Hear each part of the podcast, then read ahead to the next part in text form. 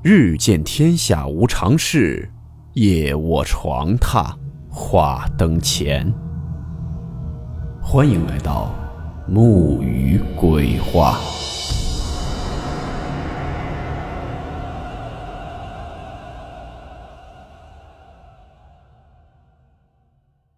大家好，我是木鱼。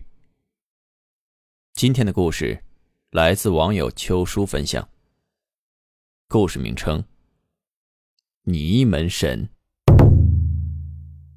温馨提示：本故事含有未经证实的内容和边缘化知识，部分内容超出普遍认知。如感到太过冲击自己的主观认知，请大家当做故事，理性收听。一个不守规矩的刽子手，作孽太多。神佛不保，最后请来邪恶，最终是害人害己。网友秋叔他们隔壁村子有一个姓贺的老太太。这贺老太太的父亲呢，贺武，当年就是干刽子手的。过去的刽子手规矩比较多，什么不磨刀、不过百、不回头。所谓的不磨刀。意思就是杀你的是刀，不是我。一旦磨刀，自己就成了刀的帮凶。不过百，指的就是砍头不能过百，不然杀孽太重。不回头，指的是行刑过后回家一路不能回头。这是自古留下来的规矩，刽子手几乎没有不遵守的，除了这贺武。他自小顽劣成性，不服管教，成了刽子手之后呢，更是养成了一身戾气。他们说贺武往猫狗身边靠，这猫狗见了他也都是一动不敢动。不仅如此，这贺武为人阴险贪婪。贺武有两把刀，一把快刀，一把钝刀。杀人前呢，他会找犯人家属要钱，若是不给他，他便用钝刀砍人。犯人临了还得受一回苦。有一回呢，一个江洋大盗被抓去要问斩，这贺武知道这个人藏了不少宝贝，就想敲诈一下，结果这个人根本就不搭理他，让他一边玩去。这贺武的哪受过这种气，心里火大。他打听到，这个人有一个相好的，是翠云楼一个叫春红的瑶姐。于是行刑前一天。他又找到了那个犯人，说：“你相好的春红昨儿给了我一笔钱，让我想办法救你。”他听贺武这么一说，眼睛顿时一亮，就问道：“你有啥法子救我？”？”这贺武就说：“一般行刑犯人都得跪着死，你和监长官他们说一声，说你想站着死，让我帮你把脚上绑着的绳子解开。”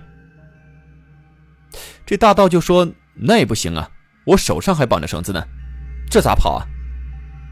贺武就说：“这还不简单，等行刑的时候，我往你脖子上喷一口酒，你手不是被反绑着吗？你尽量抬高胳膊，我一刀帮你把手上的绳子砍开，不就完了吗？”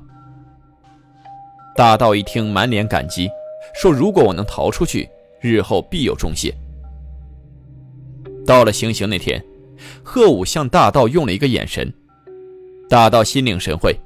求着监长官让解开脚上的绳子，说是要站着死。监长官心想，反正你也逃不脱，就让贺武给他把腿上的绳子解开。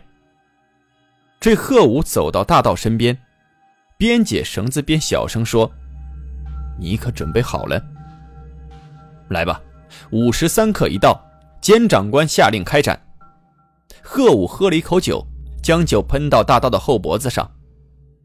这大盗心领神会，准备开溜。犯人低头，家乡所在，默念成咒，七七四十九，回家聚首。今生不够，死后补救。我叫你走，你马上走。一走之后，就莫回头。走。就在这时，贺武手起刀落，一刀便将那大盗的脑袋给砍了下去。这大盗的身子踉踉跄跄的向前走了两步。接着便轰然倒地，血顺着脖子喷了两米多远。大道的脑袋在半空滚了几圈，然后才落到地上。那个掉了的脑袋满脸愤怒地瞧着贺武。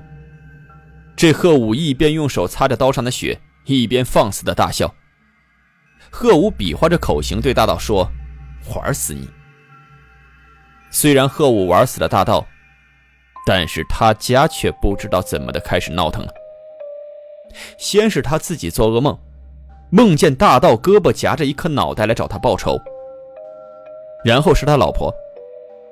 贺武呢是晚上做梦。他老婆经常大白天的看见家里飘着人头，被闹得没办法了，就去找了个先生。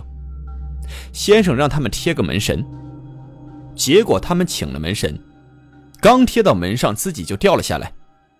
无论抹多厚的浆糊，这门神始终是贴不上。这先生知道后，就说这是造孽太多了，门神都不愿意保你。不过还有个办法能救你一时。但是治标不治本，都这个时候了，哪儿还管得了那么多啊？什么办法？泥门神。这泥门神是从南阳那边传过来的，和一般门神不同。所谓请神容易送神难，送这泥门神更是难。这泥门神虽然能消灾解惑，但是只要请来，便永远也送不走。可当时的贺武管不了这些，他只想家里别再闹腾，哪还管什么以后啊？当下便按照那个先生说的，找人用木头雕刻了两个相貌丑陋的泥门神，接着他又弄来黑狗血，黑狗血和黄泥，然后糊在木头像上，这样泥门神就做好了。安好泥门神后，家里果然就变得安静起来，贺武半夜也不做噩梦了。妻子也不在大白天见到人头了。他本以为请了泥门神以后就可以消消停停的过日子，未曾想，还真是请神容易送神难。没两年，贺武两口子就没了。没送走的泥门神反噬到了他的女儿，也就是前文所说秋叔隔壁村的贺老太太。她年轻的时候呢，虽然不至于美艳动人，但是长得也并不丑。十八岁就嫁人了，可没到两年，就让人给休了。怎么回事？因为一到这黑天，月光洒到贺老太太脸上的时候，这贺老太太的脸就会变得和干尸一个模样。点上灯是正常脸，关上灯就干尸脸。她丈夫实在受不了，不得已便休了她。从那以后，这贺老太太又找过两次人家。但最终都以离婚收场，因为所有和贺老太太躺在一块的人，只要半夜醒来，屋子里不点灯，这贺老太太那张脸就跟那辛追夫人似的。